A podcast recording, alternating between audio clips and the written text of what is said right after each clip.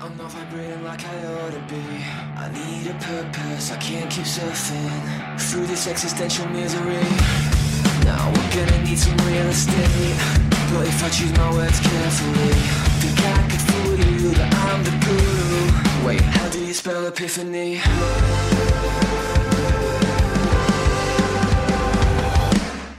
Before the truth will set you free,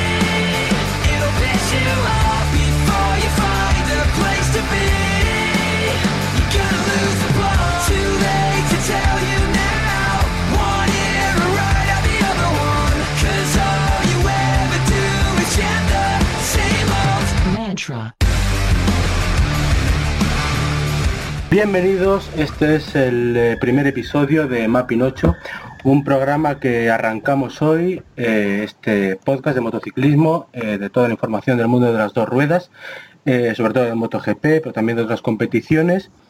Yo soy Rubén Carballo, el que va a tener el, honor y el placer de presentar este programa, junto a un equipo de colaboradores que ahora mismo vamos a presentar. Y bueno, eh, lo primero que toca hacer eh, en este caso es eh, explicar más o menos lo que queremos hacer, ¿no? Para todos los oyentes que se unan ahora a nuestra aventura. Nosotros queremos tratar toda la información del mundo de, de las dos ruedas de una forma seria, como toca, pero también ofrecer un punto de vista diferente a lo que podemos encontrar hoy en día, ¿no? Con un tono más desenfadado, más irreverente, más divertido, eh, para que la gente se lo pase bien y encuentre en nosotros lo que tal vez otros no le dan. Eh, esperamos conseguirlo, eh, tener la confianza de toda la audiencia que podamos tener. Y bueno, pues arrancamos en este día, 3 de junio de 2019, un día que igual no es el mejor para empezar porque yo creo que a todos nos trae ciertos recuerdos malos. Un día como hoy, hace tres años, perdimos a Luis Salom en un entrenamiento libre de Moto 2 en Barcelona. Eh, pero bueno, eh, ya digo que el objetivo del, programa es eh, intentar evadirnos de lo, malo que nos puede dejar el motociclismo, que habrá que contarlo también. Por tanto, empezamos con este recuerdo a Luis Salom, al eterno mexicano, todavía muchos no hemos olvidado, y damos paso al programa, pues eso, en una situación que no hubiéramos querido dar, pero bueno, que tocaba hacerlo. Eh, paso a presentar ahora mismo al equipo de colaboradores que van a, que van a acompañarme. eh, en primer lugar, eh, Borja Sánchez, que lo tenemos por aquí. Hola, muy buenas, Borja. Muy buenas, Rubén. Encantado y un placer. Igualmente, ya lo sabes. Eh, Ruth Alfonsín, muy buenas, también aquí en la capital. Hola, buenas tardes. Un placer. Eh, a ver, porque a ti hace más tiempo que no te oigo que a Borja, realmente, en radio. Eso es verdad, eso es verdad. A mí me Es tiene muy me- escuchado ya. No, no, pero es verdad que en radio con Ruth hace mucho que no, que no coincidíamos, por varias razones. Sí. Eh, bajando al sur, Murcia, eh, Mario Arroyo, muy buenas. Al sur, pero muy al sur. ¿Qué tal? Muy buenas. De cuatro a dos ruedas, ¿no? De cuatro a dos ruedas, sí. Un poco novatillo en esto, pero bueno, vamos a ver lo que se puede hacer. Ahí estamos. Y ya al este, eh, Comunidad Valenciana, eh, Ferran, muy buenas. Hola, muy buenas. Eh, Ferran le está dando a todo, tiene ahora mismo, está pendiente también del TTI, ¿no? Sí, así es. Estoy ahora en la carrera de Super Sport. Pues ahí vamos. Eh, pero aquí ahora vamos a hablar de, MotoGP, Moto 2, Moto 3. Y si queréis empezamos ya repasando lo que fue eh, Moto 3 ayer, la categoría pequeña, muy hielo, que nos dejó unas imágenes preciosas como suele dejarnos todos los años. Eh, pasamos a comentar una carrera que ganó Tony Arbolino, eh, la primera victoria de su vida. El piloto italiano de Honda en casa por delante de otro italiano como Lorenzo de la Porta, le ganó por 29 milésimas. La tercera posición para el, paisano de Ferran, Jaume Masia, que quedó a 78. Cuarta posición para Nicolás Antonelli, a una décima y a dos quinto Denis Poggia. Eh, cuatro italianos en ese top 5. Por detrás John McPhee, Aaron Canet, séptimo, que sigue líder de la general, eh, Suzuki, Vietti, Binder, Raúl Fernández, Albert Arenas, Sergio García, Jakub Korfel y Makar Yurchenko. Eh, no acabaron en los puntos Jerry Salim, Risei Yamanaka, Canonju, Vicente Pérez, Philip Salaki, Ricardo Rossi y eh, no terminaron la lista algo larga de pilotos Ayumu Sasaki, Kaito Toba, Andrea Miño, Romano Fenati, Marco Ramírez, Tom, Buce- Tom Buceimos, Alonso López, Kevin Zanoni, Gabriel Rodrigo y Kazuki Masaki. Eh, en primer lugar os pregunto a los que pudimos ver la carrera, porque nosotros la vimos, ¿qué os pareció eh, la carrera? Me imagino que emocionante, pero sobre todo la victoria de Arbolino, eh, que podíamos calificar tal vez como sorpresa, no sé cómo lo veis. Hombre, salía en la pole, eh, no tanto como, como sorpresa por, por ese hecho, sino por, por cómo lo hizo. ¿no? Yo creo que todos, eh, cuando habíamos visto varias vueltas, veamos que la moto de Dalaporta en recta andaba, andaba bastante bien. Eso, eso sí que nadie lo pone en duda, ¿no? Otros sí, pero eso, esa moto nadie pone en duda que andaba en recta. Bueno, eh, pocos, bueno, yo al menos yo no pensaba cuando salió Dalaporta primero con esa distancia que iba a poder ganar, pero sí que es verdad que es que la clave para mí está en cómo, en cómo sale en aceleración en esa última curva. Para mí lo hizo fenomenal y al final se llevó la victoria por, por lo que has dicho, por muy, muy, muy poquitas milésimas. Y la verdad, para mí, bueno, sí, merecedor de la victoria, tanto él como Dalaporta, mm, la verdad que lo, lo hubiesen merecido. Mm, Bueno, yo, yo pienso que fue una carrera más puro estilo Moto 3, ¿no? No defrauda, sigue en su línea y bueno, Tony Arbolino fue muy rápido durante todo el fin de semana, pero también le ayudó bastante a que varios hombres eh, muy rápidos del, del grupo de cabeza tuvieron serios problemas, ¿no? Es el caso de los japoneses que tú has dicho antes, Rubén, eh, Toba y Sasaki, que se cayeron, Gabriel Rodrigo, que era un hombre también, iba muy rápido, tenía mucho ritmo, cayó en la vuelta 5, el piloto hispano-argentino, eso le, le ayudó bastante a eh, Arbolino, puesto que le quitó rivales muy serios. Yo pienso que eran eh, gente que podían estar luchando por la victoria. También le ayudó bastante ese pequeño golpe que hubo en el grupo de Romano Fenati, que venía muy rápido también eh, por detrás, aprovechándose de las luchas en el eh, grupo de cabeza, ¿no? Y también pues que Lorenzo de la Porta, para mi gusto, quizá pecó un poco de impetuoso porque, mm, bueno, de- hay discrepancias entre los ingenieros, algunos dicen que se podía llegar eh, primero a la línea de meta saliendo primero de la última curva, pero yo creo que no, y aquí está la diferencia, ¿no? 29 milésimas a favor de Tony Arbolino, que salía eh, segundo de esa eh, última curva del circuito para hacerse con la victoria. Sí. Realmente yo lo, calificaba de sorpresa, más que nada porque si vemos el análisis de la carrera, eh, Lorenzo de la Porta dominó todas las vueltas, pasó primero en todas, menos en cuatro de ellas y las dos últimas fue cuando Arbolino le, ganó la partida. Pero por ejemplo la vuelta, la penúltima vuelta, la diferencia entre los dos a favor de Arbolino era de 12 milésimas solamente. Entonces, por eso yo pensaba que, que Dalaporta, por lo que decía Borja, que es verdad que esa moto eh, corría mucho en recta, corría muchísimo, eh, pues iba a conseguir hacerse con, eh, con ese triunfo. Eh, pero al final no pudo ser, por lo que ha dicho también, por lo de la aceleración. Y no sé si hablando de decepciones, eh, no sé cómo lo veis vosotros, a, mí el que los que sí me dejaron frío fueron sobre todo Suzuki, eh, porque antes de empezar la última vuelta estaba arriba, luchando con el grupo, y Aaron Canet, que yo a veces le veo como que peca de falta de agresividad, tiene días y este me pareció uno de ellos, que no, no se le vio lo, lo fuerte que cabría esperar de alguien que quiere ser campeón del mundo. Efectivamente, yo antes de, de ir a, a esto que estás comentando, quería decir que una, una cosa que, que ha dicho Mario, que es que quizá pecó eh, de la porta, no sé cómo lo ha calificado, de, de impetuoso, ¿no? Impetuoso, De- impetuoso. impetuoso, eso es. Eh, la verdad es que mm, sí, o sea, puede ser que en Mugello estamos acostumbrados a que el que sale primero casi nunca gana, pero es lo que ha dicho Rubén, es que en las vueltas anteriores casi siempre pasaba por meta en primera posición, saliendo del primero. Y, para mí más la clave está en que Arbolino traza muy bien la, última curva y sale muy bien acelerando. Creo que Dalaporta mm, hizo lo que tenía que hacer. Mm, pero bueno, eso mi opinión solo como, como apunte por, por el hecho de que, claro, de que Dalaporta había pasado muchas veces primero por meta. Y, y bueno, eh, que para mí el mérito está más en Arbolino que en demérito de, de Dalaporta. Y luego en cuanto a lo que has dicho a decepciones de la carrera y demás, pues bueno, el primero para mí es Rodrigo, que, que como también ha apuntado Mario muy bien, eh, era uno de los hombres más, más fuerte sí se cayó eh, al principio de carrera. Mm, bueno, nos tiene acostumbrados un poco Sí. a no rematar las carreras, pero en esta que sí que se le veía un poco más fuerte, pues que podía ser la suya y demás, eh, comete otra vez un nuevo error y yo creo que ya son, son muchos, ¿no? Pero, pero bueno, y luego en, en relación a los que has dicho, pues sí, eh, quizás Suzuki, que se estuvo mostrando muy agresivo durante toda la, sobre todo a mitad de carrera, y después, eh, bueno, decepciones, a quien le decepcione, pues Fenati, ¿no? a Claro. quien le decepcione. A mí, desde luego, no. Pero a quien le pueda decepcionar, pues oye. eh, volvió a caerse, la verdad es que no vimos el incidente con Miño y yo no he leído nada, no sé si algunos sabéis qué pasó al final, porque me he No. quedado con la, con la curiosidad Yo todavía nada. de qué pasó.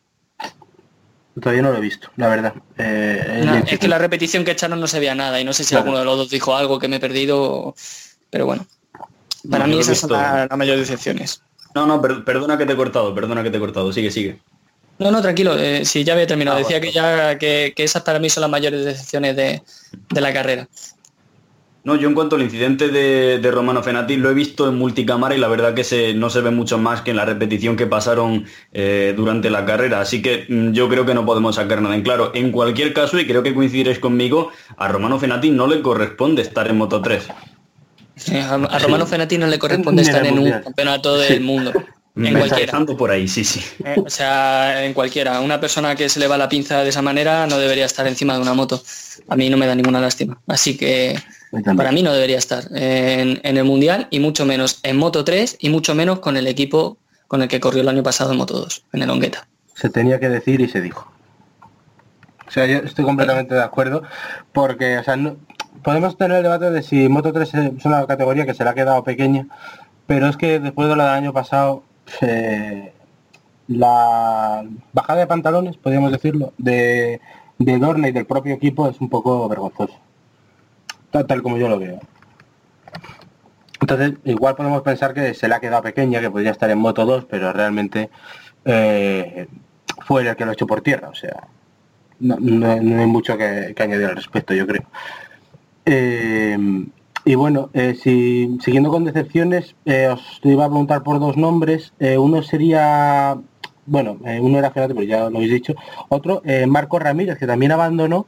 No sé si era yo el único que le veía como posible candidato a hacer algo este año, a dar un paso adelante, pero ahí tiene el cero y se le puede complicar un poquito la situación, o más de la cuenta, porque no, les, no se le está viendo tan delante como podría estar. Yo creo que ha habido fines, de semana en los que se ha, enseñado la cabeza y que ha mostrado cierto talento, ritmo, llamémoslo como queramos, para estar delante.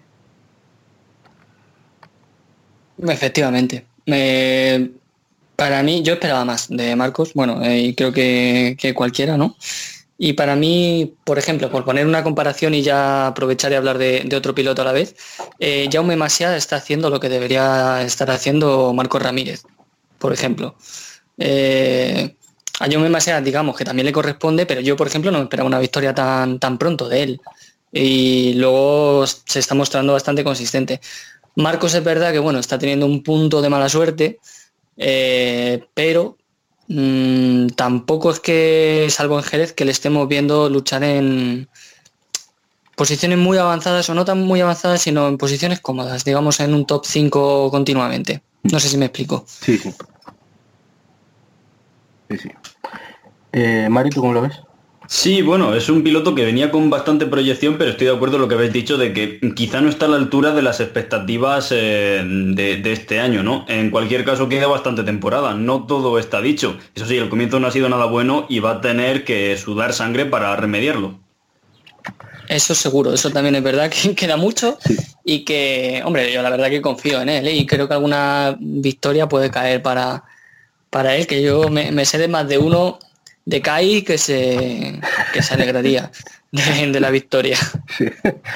Eh, lo que pasa es que, claro, eh, ahora mismo a Marco Ramírez, si le miramos en la clasificación general, le tenemos decimosexto, eh, 24 puntos, Aaron Canet lidera con 83, la distancia es muy complicada, lo que pasa es que estamos en un mundial que podríamos decir que eh, perdona el error, o en una Es- temporada que que la regularidad va a ser lo que más prime. Eh, sí, o sea, es una temporada que no está penalizando los errores como pueden penalizar en, en otros mundiales eh, que, que ha habido de Moto 3, porque tampoco hay un líder claro. Eh, a ver, eh, va- llevamos seis carreras y ha habido seis ganadores distintos. O sea que ya eso te, te indica mucho cómo puede ser el, el mundial. Es que, mm, por hablar de otro piloto más, Celestino Vietti está quinto en el mundial y apenas se le ha visto. O sea que, que eso te dice mucho de cómo, de cómo está el mundial. Mm, quizá, vamos, quizá no, seguro, el, el piloto que sea más regular, y es algo que estamos viendo ahora porque Aaron Canet va líder, Sí. eh, es el que al final se lo pueda llevar. Y creo que pueden llegar a Cheste fácilmente tres pilotos con opciones a ganar. El mundial me refiero. Sí, sí. A mí de este, de este campeonato me está gustando la variedad que, que vemos en el grupo de cabeza. Sí es cierto que igual no están penalizando los errores como, como deberían, pero eh, a cambio podemos ver esta variedad que comento en el grupo de cabeza. Como vosotros habéis dicho, seis ganadores en las seis primeras eh, carreras, un campeonato en el que al final está primando el más regular, pero, pero bueno, hay cierto español que ganó un mundial sin ganar una sola carrera. También, ¿verdad? Sí, me suena, me suena esa historia. ¿eh? De aquí a nada le vemos MotoGP Legends.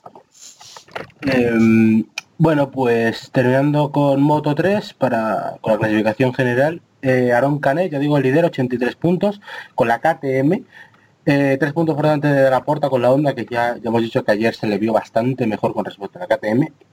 Tercero Antonelli con 70 puntos, eh, alguien que no le va a penalizar, que, le va a beneficiar que no penalice el error, por ejemplo, con tanta caída que, que suele tener el italiano. Jaume Masia cuarto con 65 puntos, quinto Vietti con 52, sexto Arbolino 51 tras la victoria, séptimo Kaito Toba, el primer ganador del año con 51 puntos también, octavo McPhee 44, noveno Miño con 40 y décimo Gabriel Rodrigo se mantiene ahí pese a la caída con 37 puntos. Eh, pasando a Moto 2, eh, por segunda victoria consecutiva de Alex Márquez, eh, la primera vez que lo consigue en la categoría intermedia el piloto español, por delante de otro hermano de piloto grande, Luca Marini, a un segundo coma nueve, superó por apenas tres décimas a Thomas Lutti, cuarto Lorenzo Baldassarri, líder del campeonato, a 3,6 puntos, que salió muy mal, bastante atrás, pero consiguió levantar la carrera y mantener el liderato por apenas dos puntos, ahora lo comentaremos. Quinto Augusto Fernández, sexta posición para Bastianini, séptimo Jorge Navarro, eh, octavo Marcel Rotter, noveno Sam Lowe's, décimo Dillan Antonio, un décimo Mateo Pasini, duodécimo Xavi Viergue, décimo tercero Garner, décimo cuarto Nagashima. Décimo quinto Binder. Eh, acabaron fuera de los puntos Martín, Egerter, Locatelli, Besneider, Tulovic, Hotel, Odendal, Betseki, Eki Pratama y Xavi Cardelus. Y no terminaron Joe Robert, Jake Dixon, Simone Corsi, Nicolo Bulega, Stefano Manzi y eh, Tapei Nagoy, además de Iker Lecuona. Eh, yo la primera pregunta que os lanzo a, a todos es clara. Eh, Alex Márquez, tras estas eh, dos victorias eh, consecutivas, ¿puede aprovechar esta regularidad y este año sí está para pelear el Mundial? Para mí, para mí sin duda.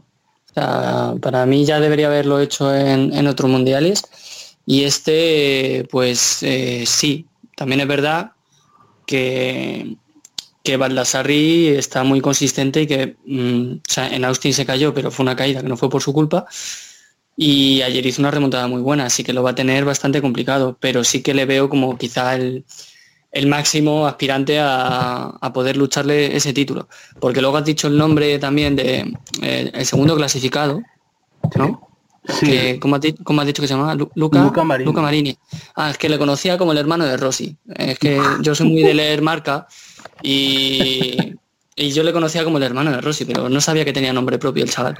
Bueno, que él también eh, sería una, una posible opción a, a pelearlo. El año pasado terminó bastante bien y ha empezado un poquillo flojo también por un problema que creo que era... eh, se operó, no sé si de síndrome compartimental sí, o no sé muy bien, pero ha tenido, ha tenido problemas físicos, así que sí, puede ser que, que este año sea, sea el de Alex Márquez. Yo creo que, que sí que puede ser perfectamente y, y si quiere subir a MotoGP con, con material competitivo o lo hace o, o que se inventen algo para justificar que suba con una moto top. La verdad. Hombre, no hay Debería- que- Bueno, perdona que te haya cortado, no- nos hemos arrancado a la vez, así que te cedo el puesto, tú primero. Gracias. No, a ver, Alex Márquez hay que tenerle como candidato al título y hay que ser realistas, ¿no? Lleva dos victorias consecutivas, es algo que no había hecho nunca, pero también teniendo en cuenta que la victoria de Le Mans llegaba después de 25 grandes premios sin ganar. Entonces hay que ver si sigue con esta regularidad o no, que yo tampoco las tengo todas conmigo todavía. Sí destacó la labor de Luca Marini, como ha dicho Borja, que empezó un poquito flojo. Yo ya el año pasado creía que iba a llegar el podio, no llegó, pero bueno, ha llegado en, en un circuito muy indicado, un trazado que Luca conoce bastante bien. Y creo que es importante que ahora mantenga la calma y sí que mantenga regularidad para, sobre todo de cara ya al año que viene, que sea candidato. Perdona, Ruth, has dicho de Luca que el año pasado que esperabas el podio. Sí, sí, No, pensé pero- que iba a llegar. Pero, pero el año pasado ganó ya. ¿Que ganó? No me acuerdo. Ganó, ese, ganó Sepan, ganó Sepan. Vale, vale. Hizo, además hizo podium que le echó un cable muy grande a, a. En, en Tailandia también, ¿no? No me Eso- acordaba. Eso, digo, a lo mejor por la parte que te toca de Van Naya, pues sí que Pues no te acordabas. Es lo que Ah, tiene no, la gira asiática. No, no, no, sí, claro, no pasa nada. Sí, era como, como apunte de, de que, de que en realidad sí lo hizo y, y ganó y por eso quizá todos esperábamos un poquito más el... Con el comienzo de el- temporada. claro, que este año empezase así fuerte. Bueno, pues eh, yo iba a comentar que Alex Márquez mm, hace tiempo que debía haber sido ya un candidato al, al título de Moto 2, eh, pero bueno, la categoría se lo resistió, le costó mucho eh, pasar de la Moto 3 a la Moto 2, ahora está en una estructura bastante competitiva, con un chasis muy bueno, que va bastante fino, y parece que estas dos victorias consecutivas le, le pueden aportar ese, ese plus de regularidad que siempre parece que le ha faltado, ¿no? No parecía un piloto inconsistente hasta que llegó a, a Moto 2, eh, bueno, eh, tuvo sus, pues, sus percances, como todo el mundo, y hoy pues ha sabido aprovecharse también de, de la sangría de- del pobre Rotter, que lleva tres poles y no ha podido materializar eh, ninguna. Le ha ganado a, a Luti también, un piloto muy experimentado, quizá el más de la categoría y uno de los mejores para mi gusto, y pues bueno, aprovechándose de los problemillas de, de Luca Marini y de, y de Baldassarri. Y ahora os cambio la pregunta. Un, o sea, vamos a ponernos en la tesitura de que llega Valencia y Alex Márquez es campeón del mundo de Moto 2. Eso a vosotros, eh, no ríes, por favor. No, es, que esa, es la, esa- es que esa es la pregunta que vas a hacer. sabes, ¿no? Te lo imaginas. Eh, un mundial de Moto 2, pasado todo lo que hemos visto con Alex Márquez en su carrera en el mundial, ¿a vosotros os valdría una moto competitiva? eh, pongamos una Prama, que es lo que se está hablando ahora mismo, que no es una moto cualquiera, No, ni aun siendo campeón no. del mundo. no. Mm, Para, no, mí, desde para lu- mí no. Para mí tampoco. para mí tampoco. O sea, si Morbidelli no se la ganó con el- con- conforme ganó el Mundial y con lo que venía haciendo, eh, no. Bueno, para mí sí. Si la tiene Cuartararo, ¿por qué no la va a tener él? Claro. Mm, Yo por trasladarlo un poco al mundo de las, de las cuatro ruedas, no sé si conocéis a Félix eh, Rosenbis, piloto que actualmente compite en la Indy, pero bueno, lo habréis visto en Fórmula E también, supongo. Eh, pues bueno, yo os comento un poco. Es un piloto que tardó cinco años en ganar el título de Fórmula 3 eh, europea. Esto no le valía un asiento en la, en la GP2, bueno, en la antigua Fórmula 2, en la ahora conocida como... eh, sí, o sea, en la GP2, sí, me, me estoy La haciendo un GP2 lío yo solo. no, no. En GP2 no le valía un asiento en GP2, emigró a Fórmula E y tuvo que intentar pues ahí hacerse su propio camino. No creo que el Márquez un título de Moto 2 a estas alturas le, le haga merecedor de un asiento competitivo menos de una Pramac, pero mm, no sé, también habría que ver cómo está el mercado. Claro, Hombre, eh, yo no quiero decir con que no lo mereciese, que lo fuese a hacer mal, ojo, ¿eh? Eh, para mí, Alex tiene mucho más nivel eh, del que tienen muchos actualmente en MotoGP.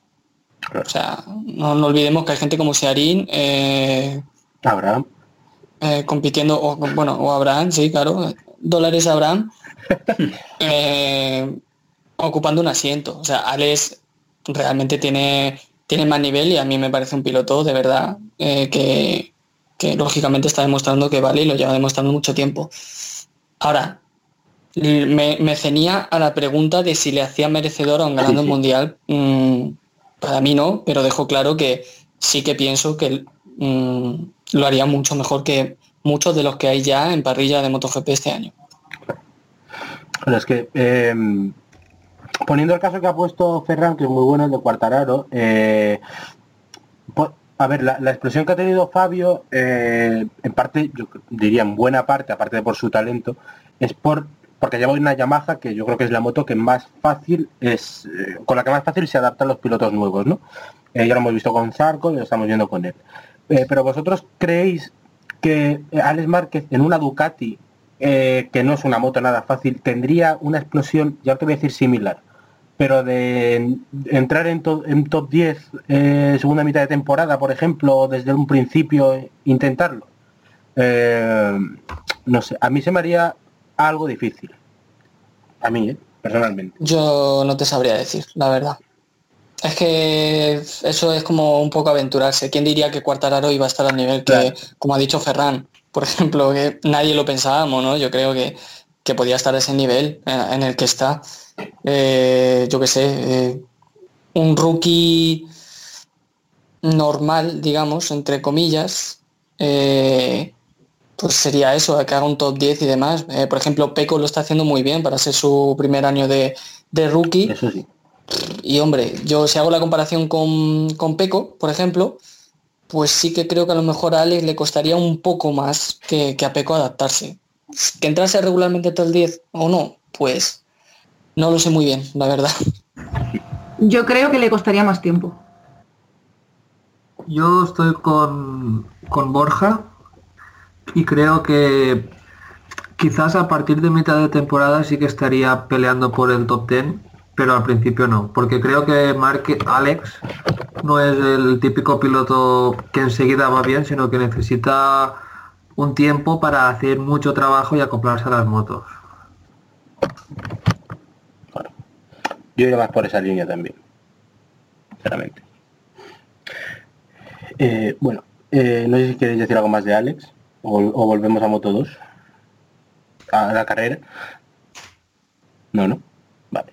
Eh, yo de Moto 2 ya sí que me queda la pregunta de, Lorenzo Baldassarri. ¿Creéis que va a poder mantener el nivel o que esto va, va a significar un bajón que se puede alargar? Este Gran Premio de Italia.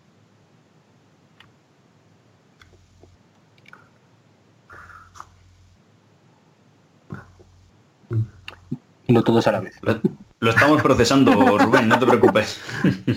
Venga, va, hablo yo si queréis. Pues yo creo que bajón no, porque en Italia es verdad que hizo malos entrenamientos, pero hizo muy buena carrera después. O sea que el- velocidad no ha perdido. Es verdad que tiene que cambiar un poco eso de o, o gano o caigo, ¿no? Pues igual empezar a hacer podios y estar ahí luchando más regularmente y no solo ganar o caer. Creo que sería mejor. Para mí, perdonadme, que es que estaba hablando antes, de hecho me queda un poco rayado porque he dicho que están hablando, pero es que tengo problemas con el mute. estaba puesto el mute. Dando Estaba- hablando solo y no estaba, en fin, no sé qué pasa hoy con el mute. Que estaba diciendo que para mí no, no es bajón lo que, lo que ha pasado en Mugello, porque para mí clasificó mal, pero luego la carrera realmente hizo una muy buena carrera. O sea que pienso que, que el nivel realmente lo puede mantener mm, tranquilamente.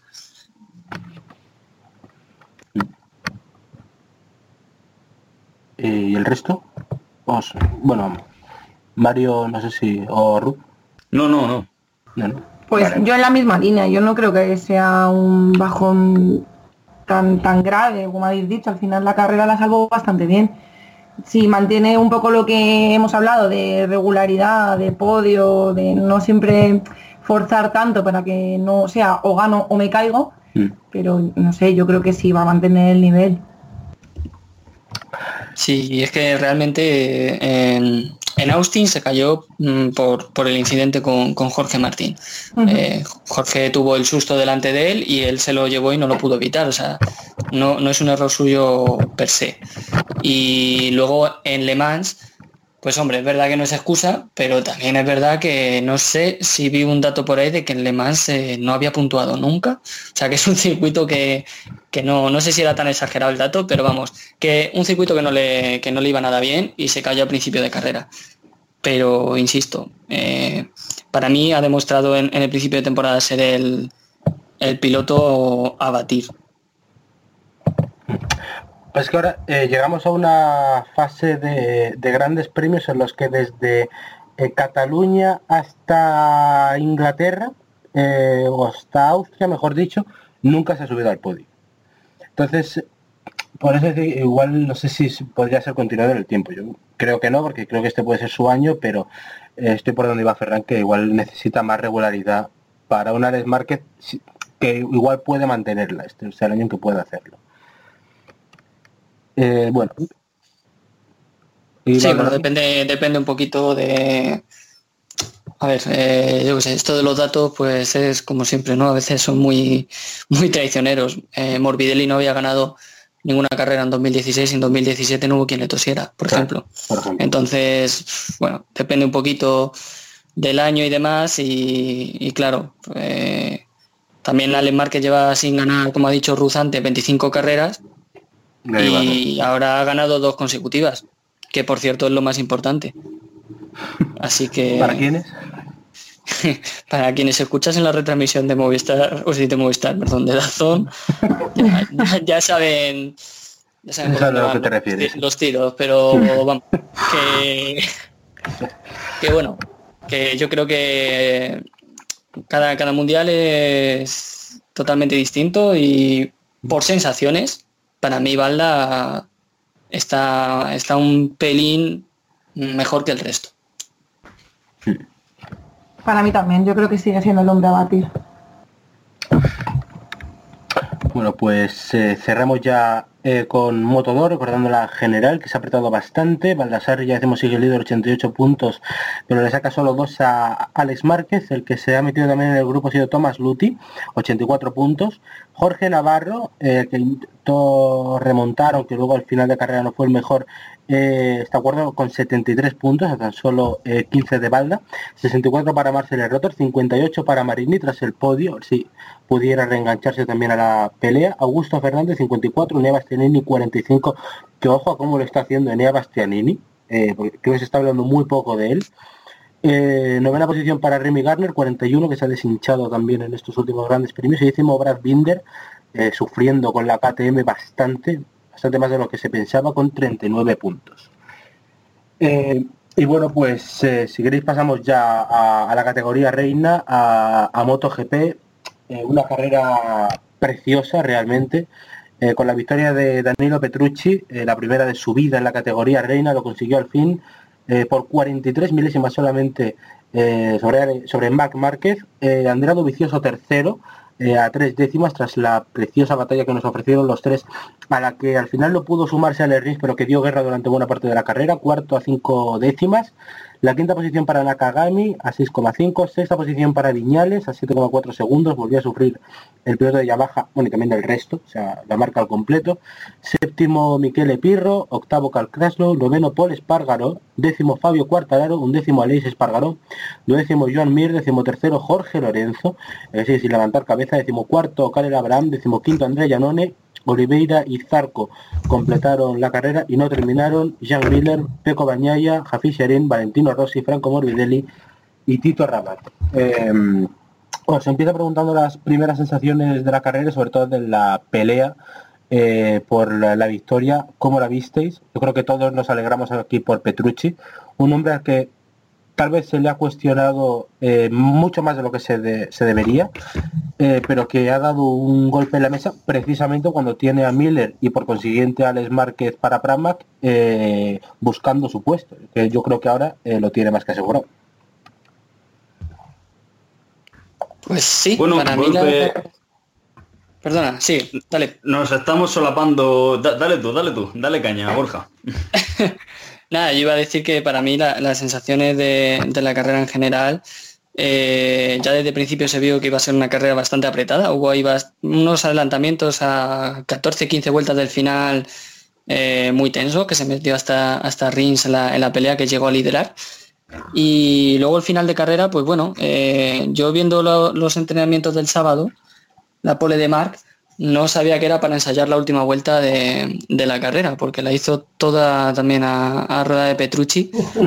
que, que- que fuera que fuera bromas así un poquito del hachazo por, por dejarlo caer, pues no, la verdad es que Danilo defendió muy bien y es verdad que Mark a lo mejor estaba un poco más pendiente también de que Dobby no le, no le pasara. Eh, luego si eso comentamos las palabras de Mark después de, del- de la carrera, en, la- las que dijo que, que no quería adelantar a Petrucci porque como en otras ocasiones se pueden ir los dos fuera y que pasara Dobby, que me parecieron interesantes. Sí. Y, y poco más, la verdad es que eh, me dio un poco de rabia la, la cosa de que Rins no pudiera luchar por falta de velocidad. Bueno, pues eh, sensaciones bastante positivas, creo yo. Fue un carrerón, fue muy divertida. Quizá ese puntito que le faltó un poco a Alemán y que nos viene faltando, salvo excepciones durante toda la temporada, lo tuvo esta carrera en Mugello. Al final ganó Petrucci por valiente y por listo, porque la, la carrera en realidad se decidió en la frenada de San Donato de la, de la última vuelta, cuando se pusieron tres en paralelo. Petrucci pasó por el medio, cuando estaban peleando eh, Mar Márquez y, y Dobby por, por la primera plaza. Y nada, eh, sitio merecido para, para, mm, para Danilo Petrucci, que se consagra como un piloto de confianza para la fábrica de Ducati. Eh, parece que ese año de, de contrato, ese sueldo tan, tan pequeñito, es, si no me equivoco, es el que menos cobra de todos los pilotos oficiales, eh, le habían pasado factura a su confianza eh, durante todo lo que llevamos de temporada, pero en, en sacó las garras, se supo templar cuando tocaba y cuando hubo que sacarlas otra vez, eh, o sea, cuando hubo que destemplarse, cuando hubo que atacar, eh, lo hizo. Pasó a, a Dobby, a Mark, eh, que bueno, si, si Dobby no hubiera levantado la moto, posiblemente se, hubiera, se hubieran ido los dos al, suelo en esa curva 1 que comentaba, pero, pero bueno, sensaciones positivas y al final carrera muy apretada con varios candidatos a la victoria y un grupo de cabeza también bastante heterogéneo. Yo diría que lo más importante no lo habéis comentado ninguno y es que Karel Abraham puntuó. y, Y ahora ya en puntos nada menos, ¿eh? Lo más llamativo desde luego. y ahora ya en serio, bueno, yo me alegro muchísimo por, por Petrucci porque como habéis comentado en las redes sociales sobre todo le criticaban lo que no está escrito y yo creo que sí que e- él sí que se merece esa moto porque ha ido siempre de la peor moto a una un pelín mejor, un pelín mejor, un pelín mejor y en mi opinión siempre había dado la talla, no sé vosotros, pero yo creo que sí y se merece esa oportunidad y espero que a partir de ahora esté pues como en Le Mans o aquí luchando en cabeza y eso para mí es lo más destacado del Gran Premio. Pues sí, la verdad que fue una carrera muy bonita, es imposible no alegrarse por, por Petrucci, creo que estamos todos de acuerdo en eso, ¿no? Que, que se lo merecía para que se deje de cuestionar su sitio, ojalá que de verdad lo tenga asegurado, sobre todo destacar las condiciones que ganó, con gripe, yo en, la, rueda, en la rueda de prensa creo que fue, le di con una cara malísima, digo, y este chico no sé si va, a aguantar el domingo la carrera, y al final ganó, también destacar las declaraciones que hizo diciendo que Adriano, Adria- Andrea Dovizioso le había cogido como un hermano y que le había enseñado mucho. Y al final esto demuestra que un buen ambiente en un equipo funciona. Y aunque al final tu primer rival siempre va a ser tu compañero de equipo y seguramente en la pista es así, pero dentro el trabajo se está, se está viendo los frutos, tanto para él como para Dovizioso, que también hizo una muy buena carrera. Sí, la verdad es que es muy importante el punto que ha dicho, que ha dicho Ruth en cuanto al ambiente dentro de un equipo. Y yo quiero añadir dos cositas de, de Danilo.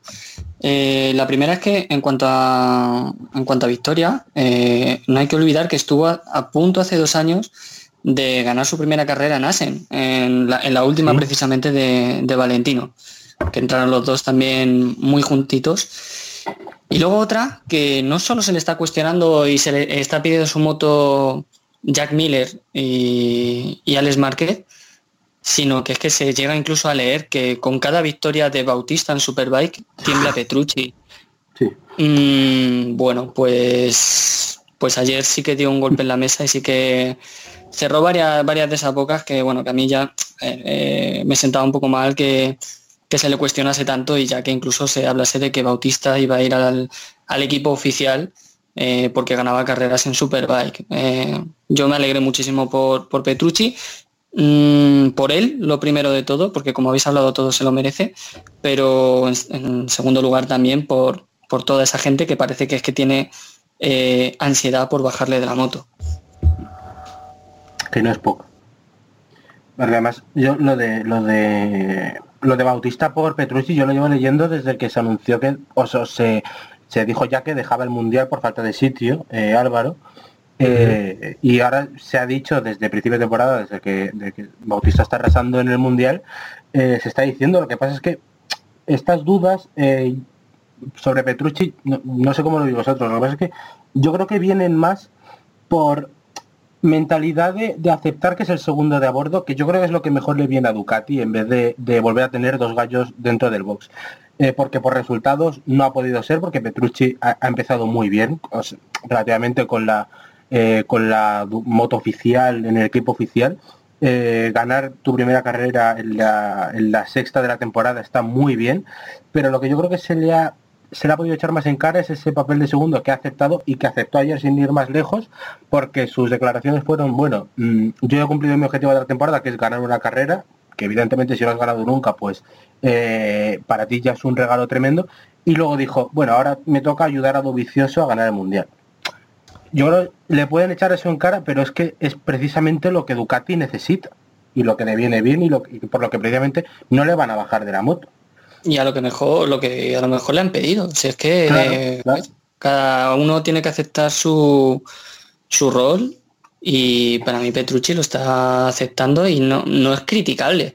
Porque, hombre, eh, otra cosa es que fuese líder del mundial y dijese esa hiciese esas declaraciones, entonces no. Pero en el punto en el que está, a mí no me parece de- descabellado que lo, que lo diga.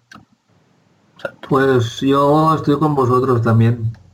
Él, como he dicho antes, de mi opinión, se, se- ese puesto sí que se lo merece y cada año lo ha hecho mejor. Quizás este año no sea el año de luchar por el título, sino de afianzarse ahí arriba, ganar un par de carreras y después ya quién sabe si sigue esta línea ascendente lo que le depara el futuro. Pero yo sí que quiero decir que no está nada lejos en la general en que en Barcelona y en Asen haga dos podios y Márquez y Dovi tengan algún problema, se puede enganchar y a lo mejor no quiere ganar el mundial y aún se mete en la lucha sin saber muy bien cómo, como le pasó a, a Dovizioso en 2017.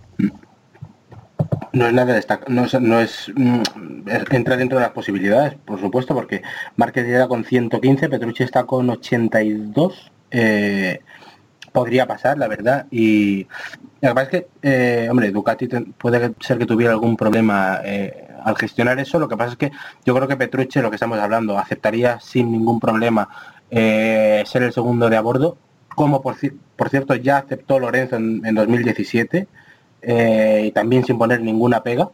Y, hombre, es evidente que se tiene que rendir a, a Dovicioso, entre muchas comillas, eh, pero bueno, como futuro recambio, porque tampoco es que sea un piloto muy mayor, tiene 28 años, eh, pues le puede servir a Ducati sin problemas y está dando cuenta de su talento y reivindicándose, que es lo que le hacía falta, ¿no?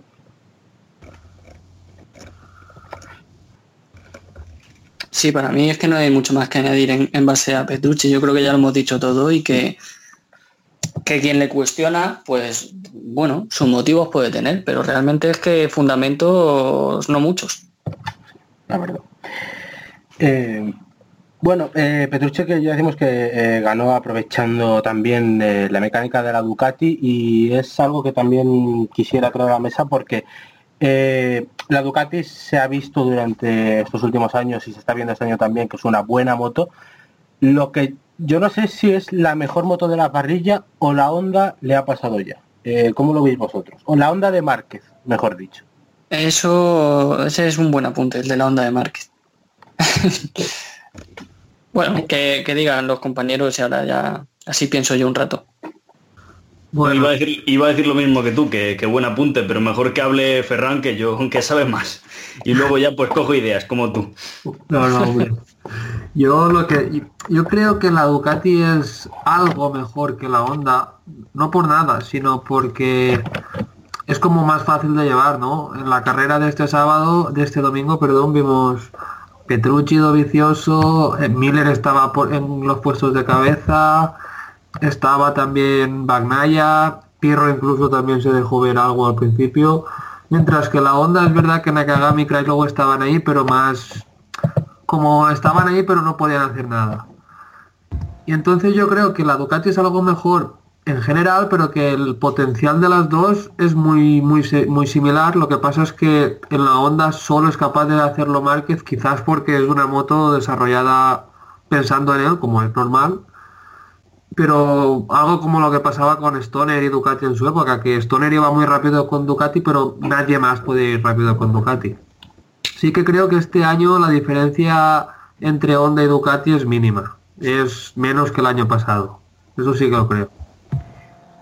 Sí, eso sí es verdad que están bastante igualadas, pero decir que Honda es la mejor moto de la parrilla cuando solamente nos podemos basar en la de Márquez, a mí no me parece del todo justo. En el caso de Ducati, al final Petrucci y Dovizioso estaban a un nivel muy similar, pero es que las diferencias en Honda para mí son abismales. No puedo hablar del equipo en general. Sí, para mí es que hay que diferenciar un... A ver, es que aquí es, es delicado el tema. Porque como mejor moto, como más completa, pues quizá lo que ha dicho Ferran, efectivamente la Ducati es una moto más completa, es una moto más, más como ha dicho, fácil de, lle- de llevar, ¿no? Eh, pero para mí eso no es eh, indicativo de que la Honda sea mala moto. Porque la Honda no es mala moto, pero sí que está hecha muy, muy por y para Márquez, como efectivamente ya han dicho antes, es lógico. Eh, pero vamos, quiero hacer esa, esa comparativa porque la Honda de Mark, eh, por mucho que no lo quieran vender, no es coja ni mucho menos. O sea, la, la Honda de Mark en recta ayer eh, se salía del rebufo de Ducati que daba gusto. O sea, no se quedaba clavada, como podía pasar otros años cuando se salían del rebufo de la Ducati, que no había Dios que, que les pasase. O sea que la moto realmente anda y realmente va bien y lógicamente Mark la hace funcionar porque hoy por hoy pues es el mejor y tiene una moto hecha a su medida. Eh, para mí es eso, o sea, el debate de qué moto es mejor, pues, quizá, quizá Ducati como, como moto, pero como moto hecha para alguien, para un piloto, aparte de que Mark sea mejor, insisto, eh, la Honda también tiene mucho, mucho nivel. Yo estoy de acuerdo en esto que, que habéis dicho de que la diferencia entre Ducati y Honda es mínima, desde luego mucho menor que en años anteriores, sobre todo eh, a la hora de la velocidad punta, que parece que Honda ha ido recuperándola eh, poco a poco, pero es que creo que nos equivocamos con la vara de medir. Está bien comparar a compañeros de equipo, y con compañeros de equipo me refiero a Jorge Lorenzo y Mar Márquez, pero es que Lorenzo no está ni mucho menos a un nivel parecido que ha tenido en años anteriores. En este caso, yo creo que la mejor medida sería compararlas con las de Lucho Chequinelo, ¿no? Con las de Nakagami y Cal Kraslow en este caso. La Honda no es una mala moto, pero sí que como decís, está, está desarrollada eh, para Márquez. Al final es una moto que lleva desarrollándose para él desde que la aterrizó en, la categoría reina en el, en el 2013. Eh, tiene muchísima experiencia, tiene muchos más kilómetros rodados que eh, cualquiera de- del resto de pilotos eh, oficiales. Yo, yo creo que eh, aquí pesa mucho eh, si Honda quiere mirar a corto plazo o mirar a largo plazo, porque seguir eh, enfocando la Honda Márquez puede tener en un futuro sus desventajas, que es que Márquez se vaya y quedarte con una moto ingobernable para quien venga. Eh, entonces, eh, yo creo que es evidente que la moto está hecha para Márquez y el sábado Lorenzo o el viernes, pero ha sido este gran premio, lanzó una pullita eh, eh, que la gente lo ha tomado mal, lo ha tomado como cierto egocentrismo, pero yo no lo veo así, que es, eh, dijo que él podría ayudar a Honda a hacer una moto pilotable para todos. Y Gigi Línea, que es muy listo, es más listo que el hambre, salió el domingo a decir que bueno, que el- con la Ducati pueden ganar todos, así dejándolo caer para sus rivales japoneses. Entonces, eh, yo creo que esto está en qué le interesa más a Honda ahora mismo, seguir haciendo una moto para Márquez y si siguen esa línea, o sea, no tienen rival, aparte de porque Márquez está a un grandísimo nivel, porque es que es un binomio eh, que para mí es insuperable, eh, salvo ocasiones contadas. Y si seguimos ese baremo, yo creo que la Honda es mejor moto porque a binomio no hay quien la gane. Pero si igual les interesa hacer una moto a largo plazo, tienen que cambiar la filosofía y es por ello que hoy Jorge Lorenzo ha ido ya a Japón, viaje pagado por Honda, para mejorar esa moto y empezar a llevar cosas a Barcelona, como por ejemplo un carenado que se le pueda adaptar un poquito mejor. Entonces, yo creo que iría más, no sé cómo lo digo vosotros, de por dónde vaya Honda, o que tengan pensado. Para mí es que es muy curioso eh, el cambio de filosofía de onda, ¿eh? O sea, estamos hablando desde de que hace 15 años, eh, que bueno, que es mucho, lógicamente es tiempo, pero mm, poniéndolo en perspectiva de años de mundial no es tanto. De cómo Honda le decía a Valentino, que fue uno de los motivos por los que, por los que Valentino se fue, que le daba igual quien ganase, siempre y cuando todas las motos que tenían en parrilla eh, estuviesen arriba. Y ahora es como todo lo contrario, ¿no? Ahora es como que la moto está hecha para, mar para que marca rase, pero a los demás no se les adapta tanto.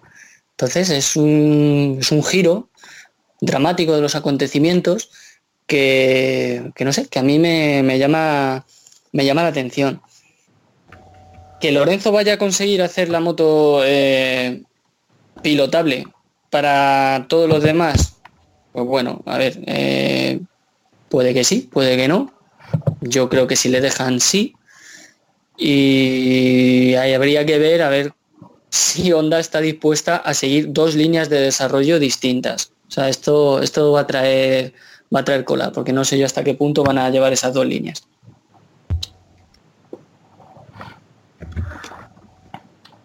¿El resto lo veis posible? O sea, que, que Honda se pliegue ante Lorenzo y deje de escuchar tanto a Márquez. Uf, si, me- si, si no mejoran sus resultados es difícil porque vale que Lorenzo tal y cual, pero es que el, el domingo Nakagami quinto, Craiglow octavo y Lorenzo tercero o así.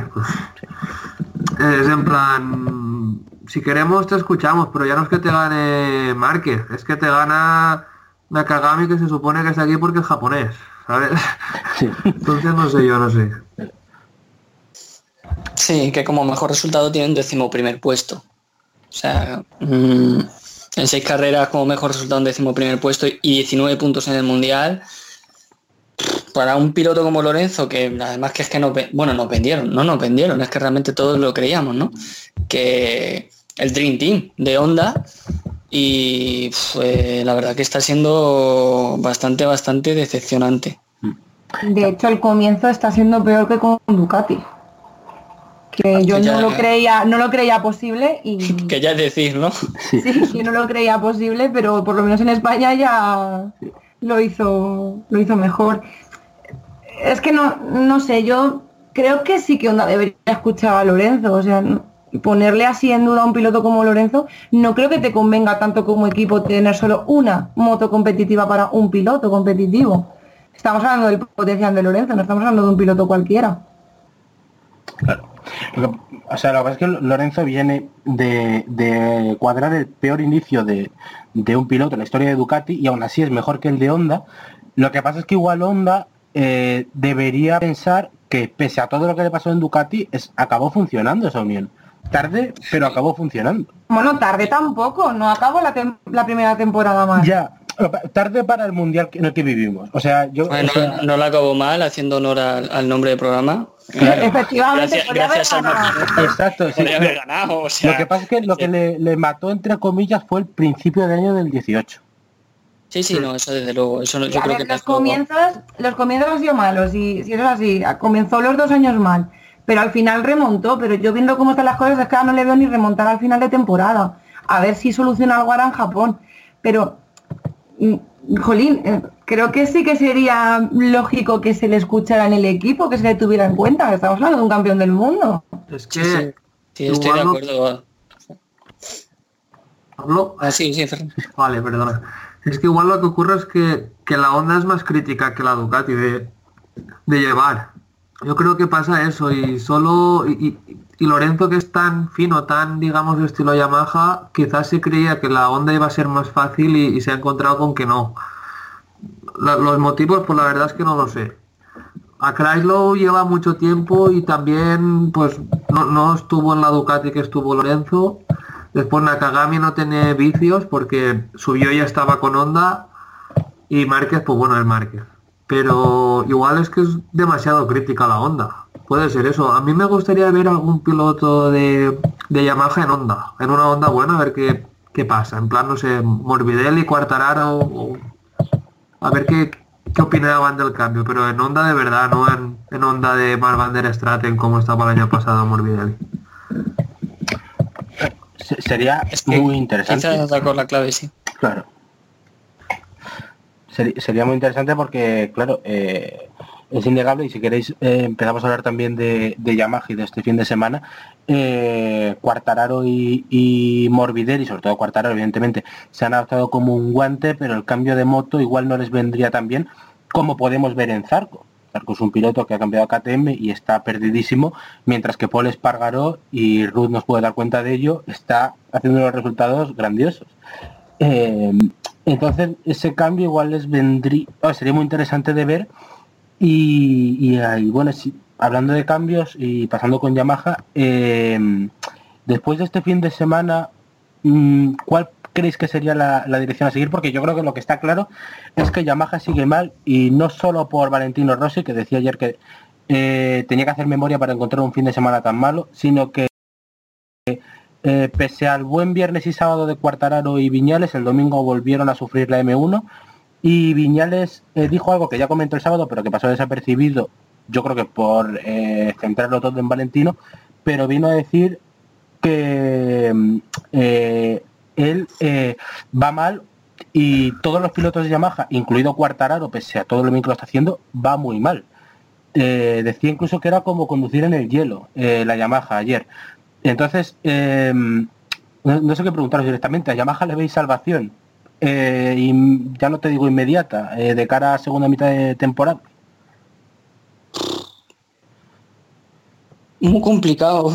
No, yo no la veo. Yo tampoco. Ahora mismo no. Yo pienso que a Yamaha lo que le hace falta es una reestructuración profunda, sobre todo de personal. Ya lo hemos visto en el, en el mundo del motor, es algo eh, bastante común, ¿no? De estar, pues bueno, de estar acostumbrado a, a estar en los puestos delanteros, de, hundirte, de probar cosas nuevas, de no funcionar y a lo mejor el, el, caso es que se necesita una renovación de personal, ¿no? Se necesita savia nueva, ideas nuevas y a lo mejor una filosofía diferente de, de hacer una moto. Eh, Valentino Rossi les está salvando los muebles de momento, pero Valentino Rossi no le quedan muchos años más, aunque lo quieran retirar cada carrera, pero lo cierto es que pues bueno, él, él, tiene una edad y a Maverick Viñales le cuesta. En este caso fue Maverick el que salvó los muebles de Yamaha en, en, en Mugello, pero, pero es que Yamaha no es un equipo que esté para salvar los muebles, es un equipo que debería estar ganando y no lo están.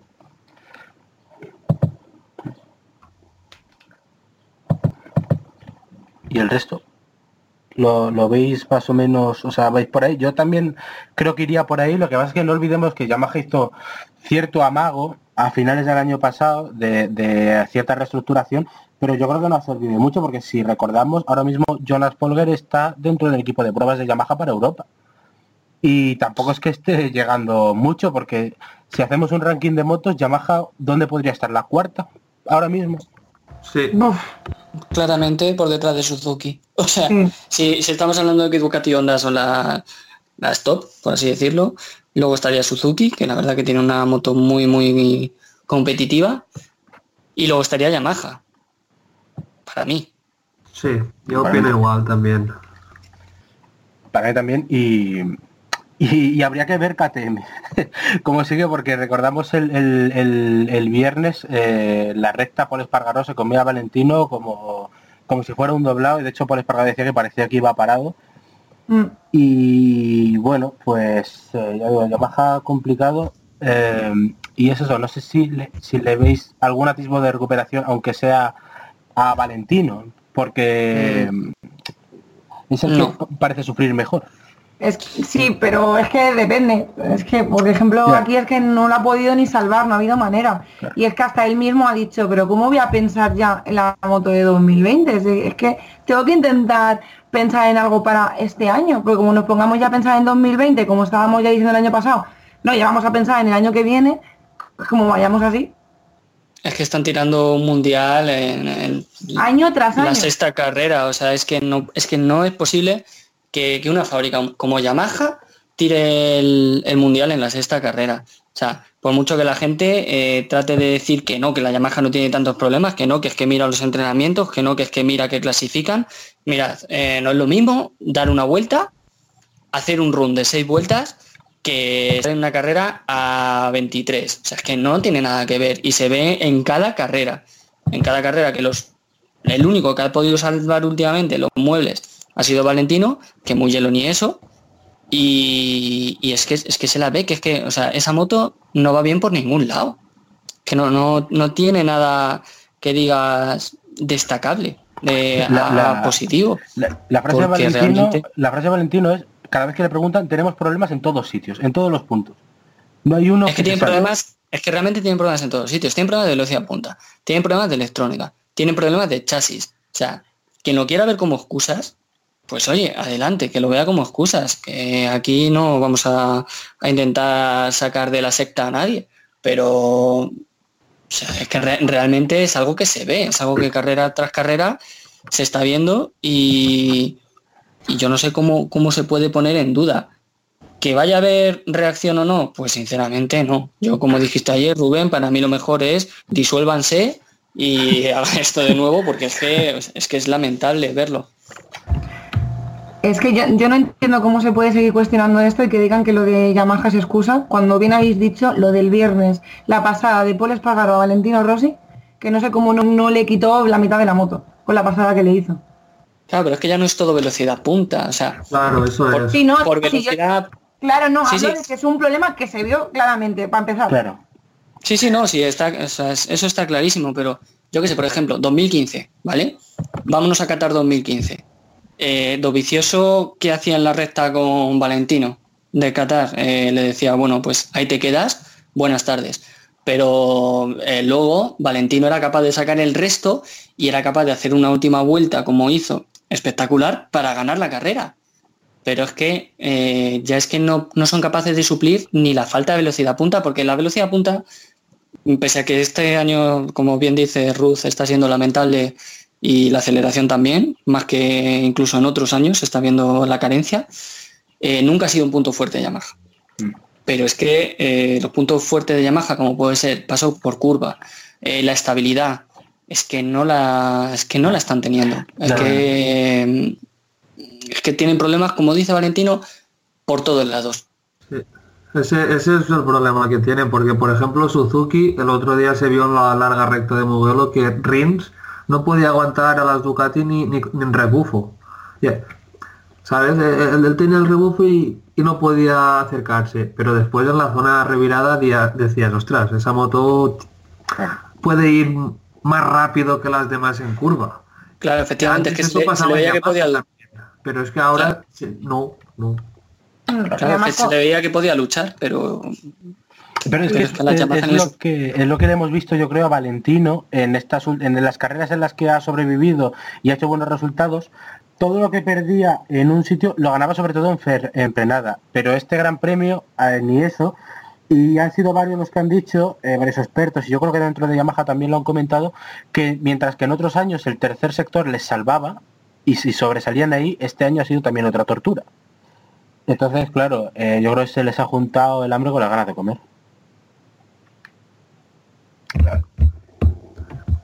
Pues nada, que tome ejemplo de Lorenzo y se vaya a Japón también. sí, si Valentino va a Japón otra vez, eh, yo creo que va con un lanzallamas en mano. ya quema, Porque- quema la sucursal y dice, ya acabó. porque, madre mía. Dracarys Eh, para todos. Sí, sí, totalmente. Dracaris. es que son tres años, ¿eh?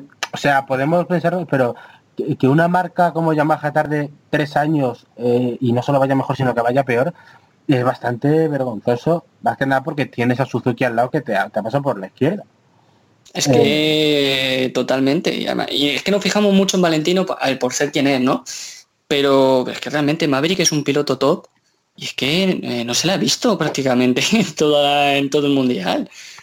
O sea, es que no, no sé, no, no tiene nada de sentido lo, lo que está haciendo Yamaha y, y es que no le, no le veo solución a, a corto plazo.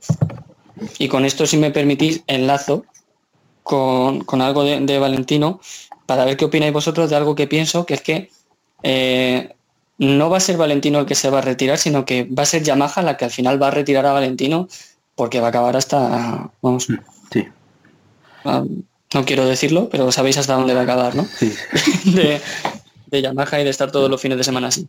yo estoy de Hasta las acuerdo. Yo Ah, creo que muy bien. Sí, el- eso iba a decir. Sí, yo creo que yo creo que el anti-Rossi, me decían el sábado que el anti-Rossi era Cuartararo, el anti-Rossi es Yamaha. O sea, por mucho que se ponga Totalmente. Totalmente. el que le va a bajar de ahí y es una pena porque yo creo que convenimos todos en que está a un nivel espectacular, pese a los 40 palos que tiene. eh, eh, es él y, y Yamaha es la que se lo ha fundido, pero ya no, no- es que Yamaha ya no solo tiene que pensar en Valentino, que, que lo decía creo que Mario antes, tampoco le queda mucho, no nos vamos a engañar, por lo visto a BT, según Ernest Riveras, eh, les ha comentado ya que este es su último contrato, aunque él públicamente ha dicho que no lo sabía todavía, pero según parece dijo eso, pero claro, eh, después de Valentino Rossi, ¿qué viene?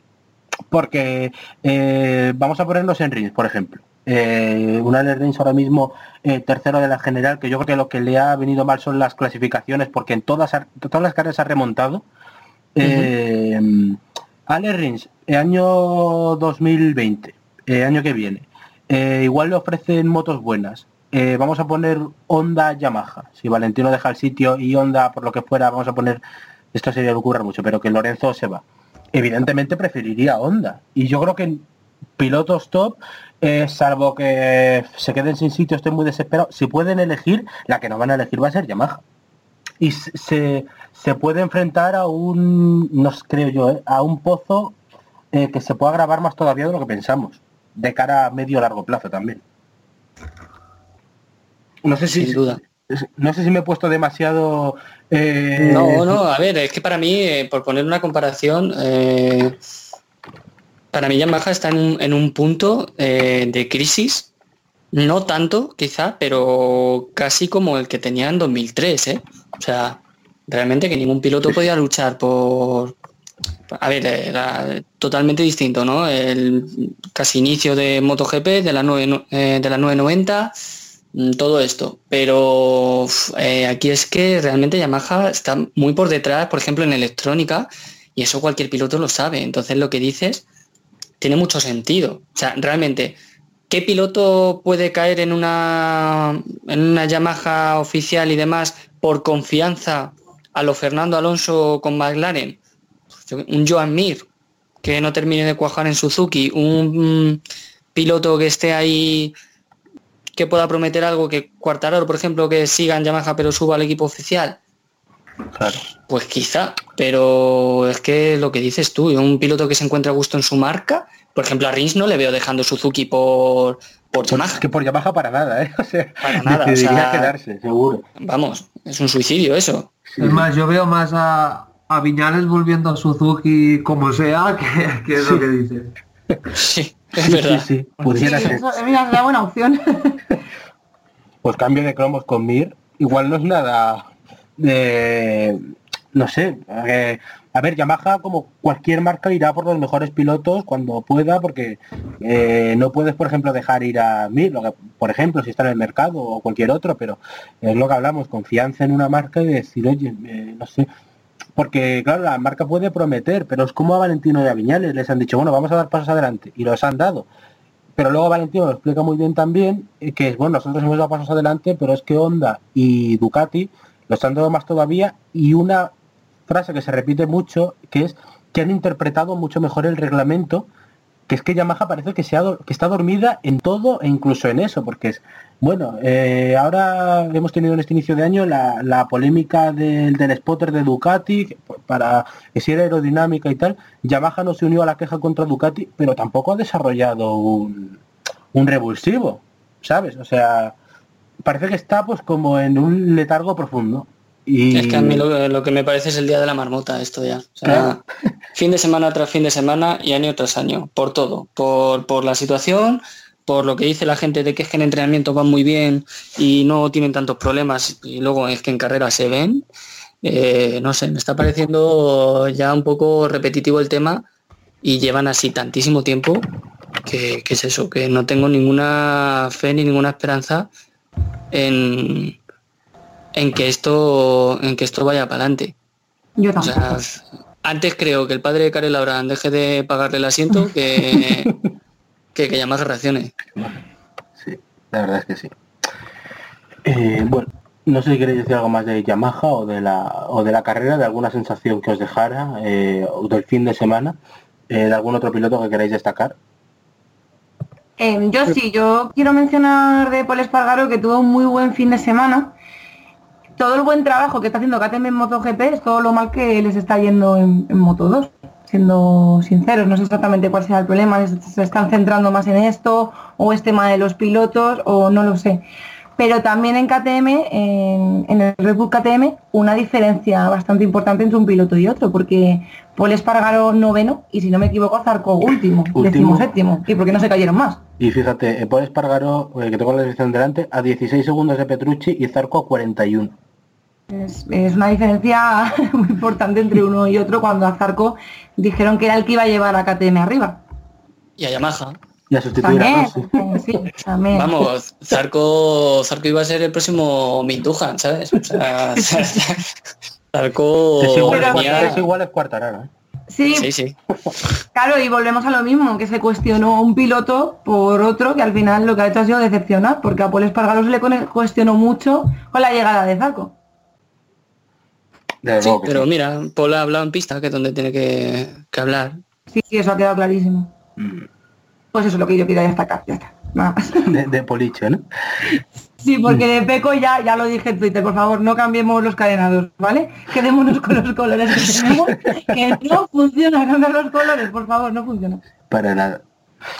Eh, y bueno, pues no sé si queréis comentar algo más o vamos cerrando. Que a lo tonto íbamos a ver mí, para mí a destacar eh, en temporada en general, Mm. eh, Peco por rookie lo está haciendo muy bien. eh, ayer se cayó, pero se cayó estando rodando prácticamente con el grupo de adelante.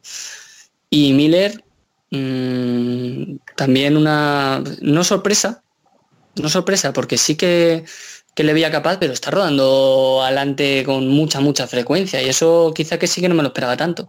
Mm. Y luego como decepción, pues bueno, pues ya hemos hablado un poco de, de Zarco, que, que realmente pues está, está perdido.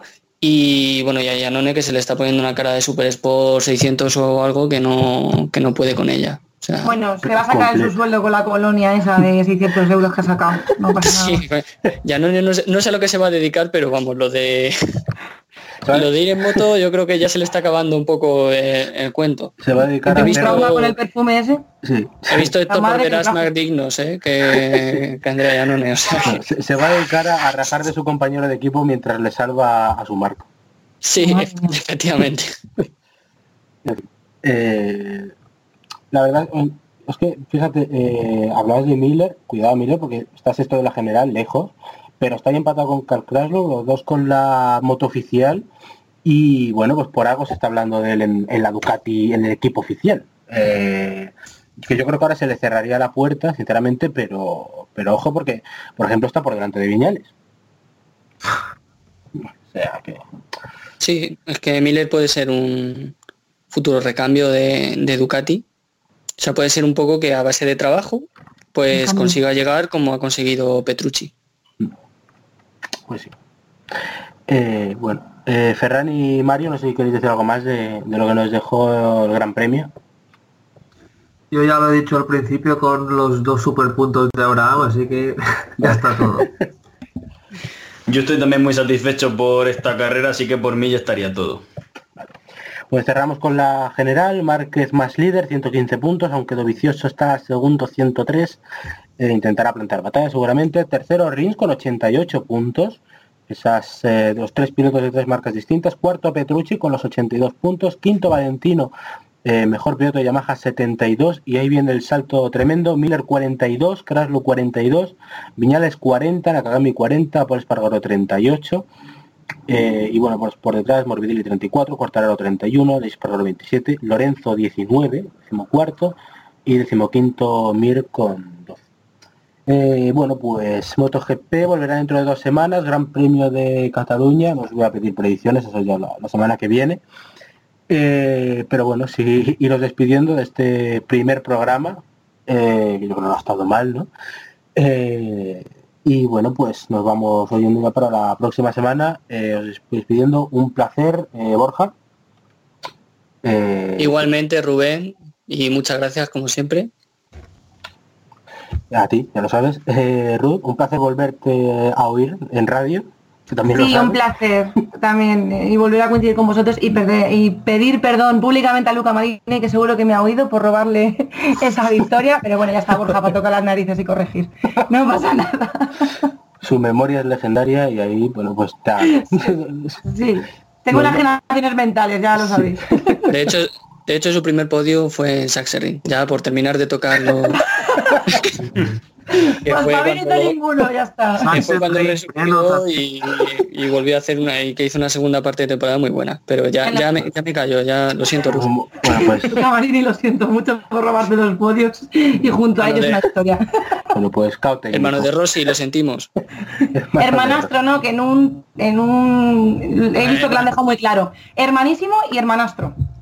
Sí, ya lo mandaré. Eh, Ferran, muchas gracias. Bueno, a ti y bueno, un placer estar aquí, si me permitís. Yo soy un gran aficionado de, de las carreras en las Islas Británicas, tanto en circuito como en carretera. Y hoy, pues bueno, desgraciadamente Sí. la, la joven promesa Dale Mathison ha fallecido en el TT y mandarle un saludo allá donde esté. Pues sí, eh, logramos también esa malísima noticia. Sabemos que el, el Titi se suele cobrar vidas cada año, yo creo que la media está en dos, una burrada. Nuestro tremendo respeto hacia todas las personas que corren allí y ese descanse, descanse en paz, en paz eh, para, para este piloto. Eh, Mario, muchas gracias a ti también, que igual que Ferran, sois dos personas con las que tenía muchas ganas de trabajar y aquí estamos. Pues gracias a ti por haber contado conmigo, mi primer podcast sobre, sobre motociclismo y nada, pues espero que eh, estéis contentos conmigo. Yo desde luego estoy encantado de haberos conocido. Nos escuchamos. Pues eh, ahí quedamos y eh, empezamos a la audiencia para el segundo episodio de este Mapping 8 y un placer eh, haber conducido este primer podcast. Adiós.